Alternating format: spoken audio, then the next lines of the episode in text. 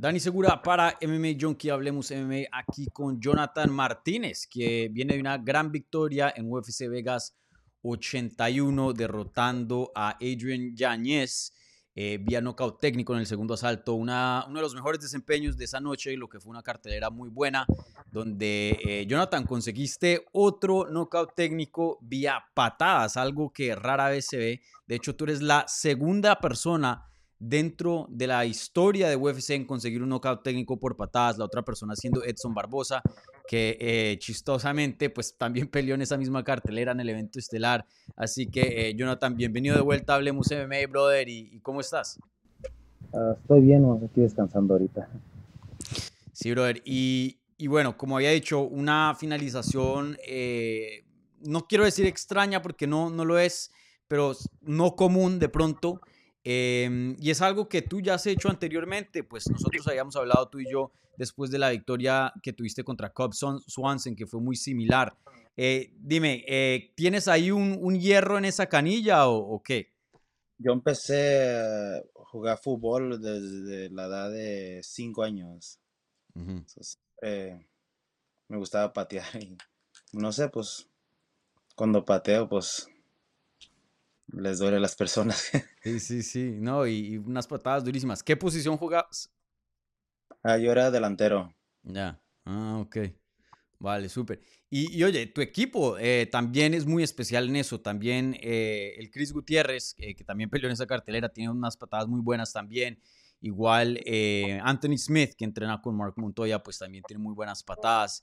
Eh, ¿Eso es algo como especial de tu equipo? Ah, o sea, ¿se enfocan mucho en eso o da la coincidencia que simplemente eh, bajo Mark Montoya se han juntado varios pateadores así bien duros? Sí, más depende la, los que entren ahí, porque a veces tenemos muchos diferentes, pero sí tenemos muchos pateadores y practicamos para tirarlos bien, practicamos para tirar así como el jab o para que sea lo mismo peligroso que las manos. Sí. Em, yo había dicho en Twitter después de la pelea que, en mi opinión, hablando pues de, de, libra por libra, ¿no? Pues porque los pesos pesados patean muy duro también, obviamente, porque son más grandes. Pero libra por libra, para mí tú eres el pateador de piernas más duro dentro de UFC. Eh, ¿Qué opinas de eso? ¿Te, estás, ¿Te sientes confiado en tú mismo también de, decir eso? O, o, cómo te sientes al respecto de cómo tus patadas quedan en los rankings de las otras patadas dentro de UFC. Sí, muchos me pues, han empezado a decir lo mismo, así que como estaba diciendo usted, pero no sé, es muy raro yo pues diciendo que sí, yo soy uno de ellos, pero se me hace como, no, no sé, como un sueño, se, dice, mm. que, pues, que muchos me dicen, no, pateas bien duro y yo más entro ahí a hacer mi trabajo y trato de hacerlo lo mejor que pueda y pues y sale bien. Claro. Eh, ¿Tú haces sparring con, con Chris, me imagino? Sí. Me imagino que se agarran a patadas todo el tiempo. No, la, la cosa es que yo y no los pateamos duro. Toda la gente cree que los pateamos duro y no los pateamos duro. Yo y él nunca... Se me hace que en tantos años que hemos entrenado nunca hemos sido nosotros duro una vez en sparring, nada. Sí. Para la gente que no sabe, creo que muy, muy pocas personas lo saben, pero ¿qué se siente tomar una patada de tuya o de Chris Gutiérrez? O sea, ¿qué, tipo de daño hace? ¿Cuál es el sentir? Porque vimos a Adrián Llanes, que es un peleador súper, súper duro y durable, eh, ni se podía parar y, caía al piso. Sí, ah, yo, yo, no sé por qué no me han tirado una mía.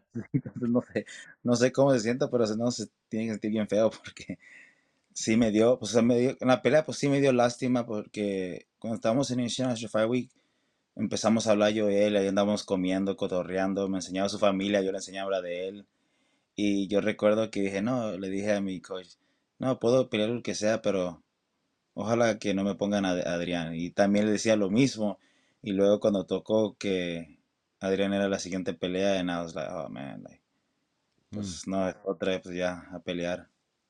Claro, esa es la otra también. Eh, se puede decir hasta que este tipo de finalizaciones son un poco más brutal porque el knockout pasa de repente o por lo menos es una secuencia corta donde hieres a un peleador y luego lo finalizas unos segundos después. Este tipo de desempeño es, es largo y vemos a Adrián pues sufrir en el transcurso de la pelea. Em, ¿te, ¿te, siente, te da pesar en general o fue porque fue Adrián Llanes? Eh, no sé si te sentiste eh, igual en la pelea de, de Cobb Swanson.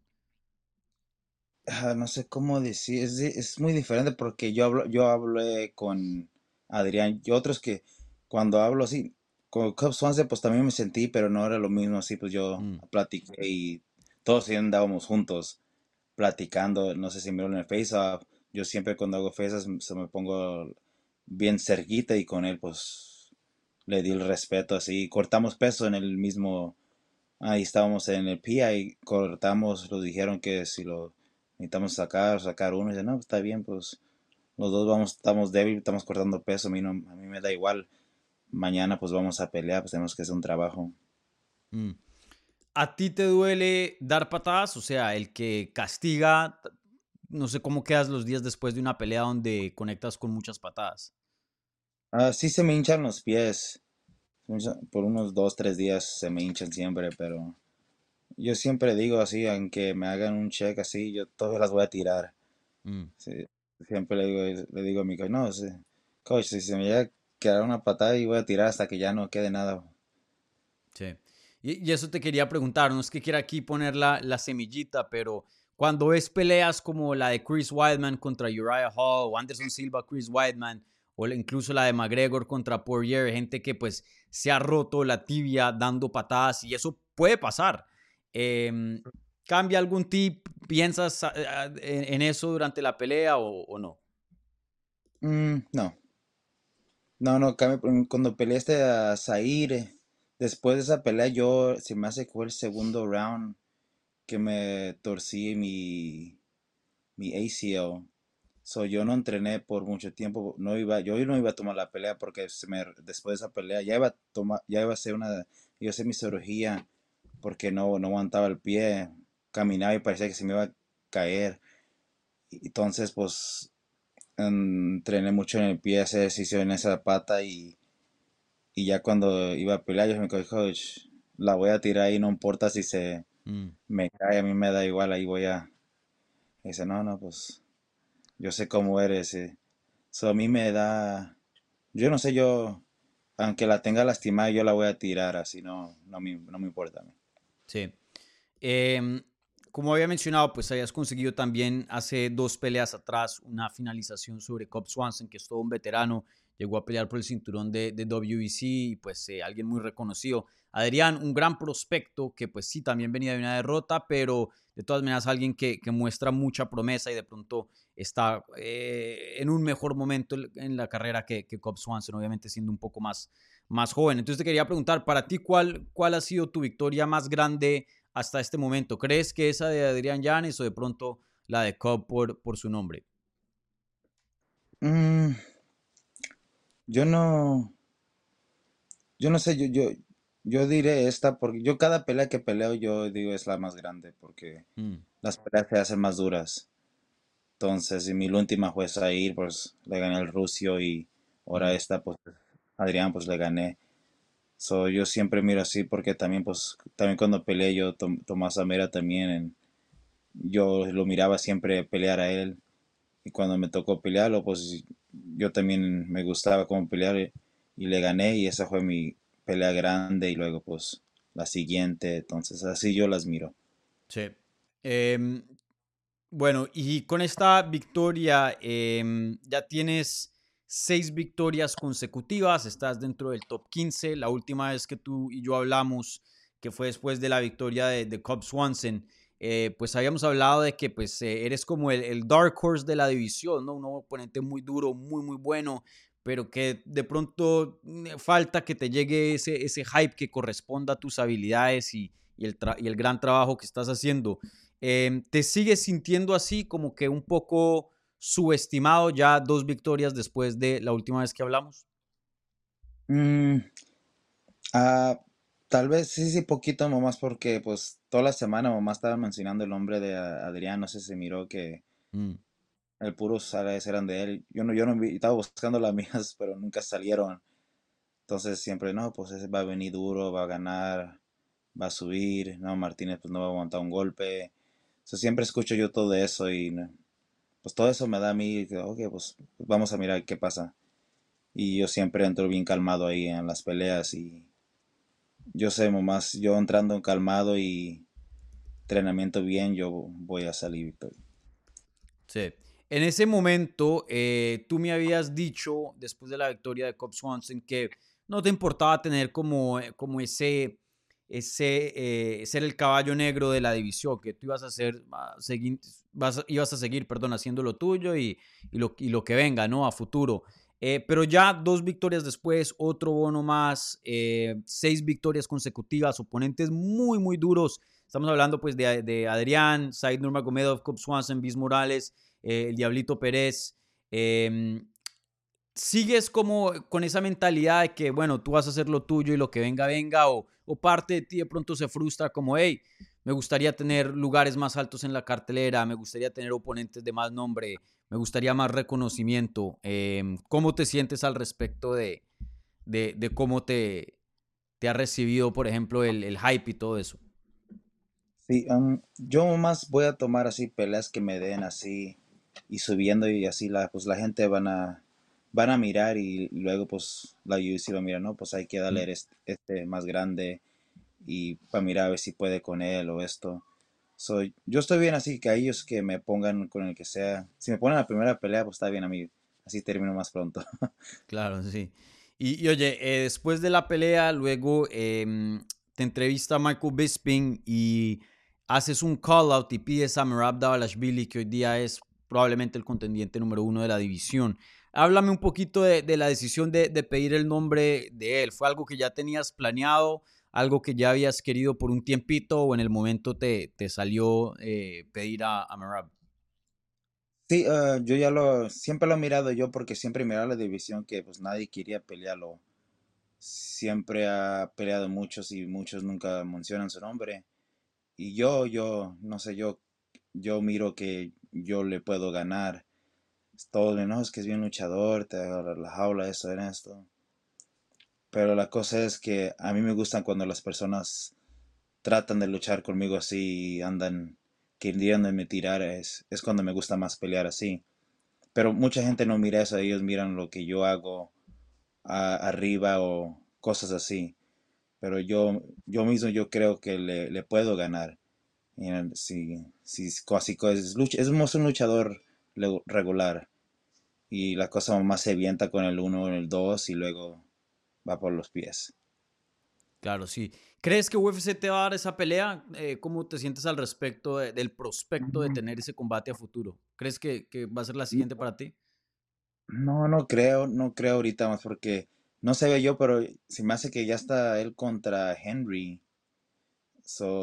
Es, eso han hablado en redes sociales, pero creo que no hay nada oficial. Pero si no estuviera bien, así como hizo O'Malley, que brincó a todos y fue hasta. Eh el número 2, el 1. Entonces, estuviera bien si me dieran esa, pero está, no está, está bien fácil pagar eso. Sí. Si, si no te dan a Marab, em, ¿hay otro nombre que te llama la atención en la categoría? Mm. De 10 para arriba, no, depende, los 10 para, número 10 para arriba, de, me gustaría agarrar la, la de, la de Pedro, no le agarró a mi amigo Chris, y no me gustaría agarrar esa para atrás. Otro que tiene muy buenas patadas. Sí, de ahí esa. También pues yo tengo casi tres peleas mencionando a Dom, pero mm. yo no creo que nunca me lo van a dar a él. Sí. Entonces, no sé lo que la UFC piense es mejor.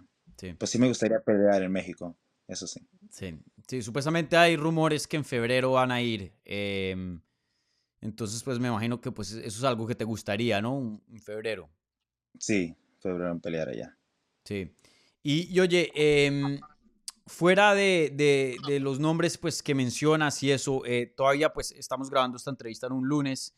Eh, mañana martes harán update a los rankings. Me imagino, pensaría yo que con esto vas a entrar al, al top 10 de la categoría.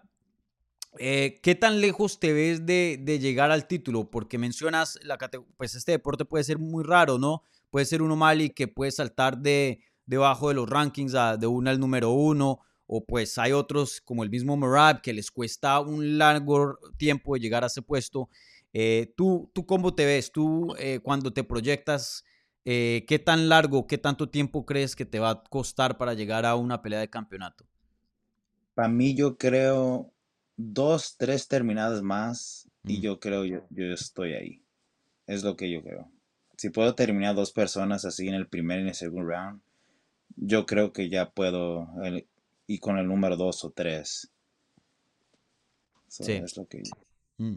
Y, oye, después de la pelea, a veces, ¿no? No, no siempre pasa, pero a veces los matchmakers hablan con el peleador y dicen, hey, te queremos en esta pelea o queremos esto de ti o que pelees en esta cartelera. Eh, ¿Tuviste la oportunidad de hablar con alguien en, en, UFC que te pueda dar una indicación de qué es lo que te pueda seguir o no? No, todavía no, no. Yo no, no, no habla con nadie así. Ya. Bueno, y, otra preguntita que te quería hacer, tú que mencionas a, Sean O'Malley. Sean O'Malley, pues eh, hoy día es el campeón. Primero que todo, eh, ¿te sorprendió que llegara a ser campeón? Hay muchas personas que veían eso muy difícil contra Sterling. Ah, sí, está, es, que este deporte es bien, es duro el deporte, pero y, también tenemos guantes de bien chiquitos, todo, todo puede pasar en este deporte. Entonces, una, un mal golpe o un, te descuides poquito y ya te están levantando y ya el otro es el campeón. Mm. Es como, como, dicen, es, es una pelea de gallos de pelea. El primero que entra pues siempre va a ganar. Sí, pero o sea, cuando tú veías a O'Malley, tú pensabas, oh, este va a ser futuro campeón, ¿veías eso en el futuro de él? Mm, no, no, no, yo no, yo no, no miraba eso y cuando miré eso me, quedé, oh, wow. Mm, te, sorprendió. Y, oye, se rumora que eh, él va a pelear, va a defender su título contra Chito Vera a principios del próximo año. Veremos si eso se da o no. Eh, pero si ellos llegan a pelear y llegan a tener esa revancha, ¿tú cómo ves ese combate? Esa revancha yo miro que... Yo creo que Chito eh, la gana. Mm. Yo como... Nunca he mirado a Sean así a los cinco rounds, pero yo miro a Chito que tiene mucho corazón y él con la pelea sigue, él se hace más mejor. Y yo creo que la puede ganar en el, en el cuarto round él. Sí. Han dicho personas que Sean O'Malley de pronto no es bueno tomando patadas. Un gran ejemplo fue, pues, fue en esa primera pelea contra Chito que como que le durmió el pie, ¿no? Eh, Chito a Sean O'Malley y de ahí lo, finalizó, lo finalizó, perdón. Eh, tú que eres alguien que pues eh, peleador, tienes mucho conocimiento, eres un experto en patadas a las piernas. ¿Qué ves ahí? ¿Crees que si él, está como em, débil, por decirlo, en esa área o no? Mm, yo creo que sí, porque también pues, está bien alto por la división. Mm. Y pues mm, no agarras tanto carne para el siguiente día, sí. Tienes que cortar 135 y, y luego el siguiente día no. Yo unas buenas patadas ahí y ya la pelea se puede acabar. Claro, sí, sí, sí. Vale, Jonathan, pues eh, un placer hablar contigo. Felicidades nuevamente por esa gran victoria que tuviste en UFC Vegas 81 y, bueno, em, felicidades también por esta, esta gran racha en la que te encuentras. Espero que te den un combate grande porque me parece que, te lo mereces. Así que eh, no sé si le quieras decir algo al, público latino. Aquí te doy un, un chance para, para, darles un mensaje a tus fans hispanos. Ok, sí, no, un mensaje a todos los, todos a mis gentes que me han apoyado en este camino y pues de aquí vamos a seguir hasta arriba. Gracias.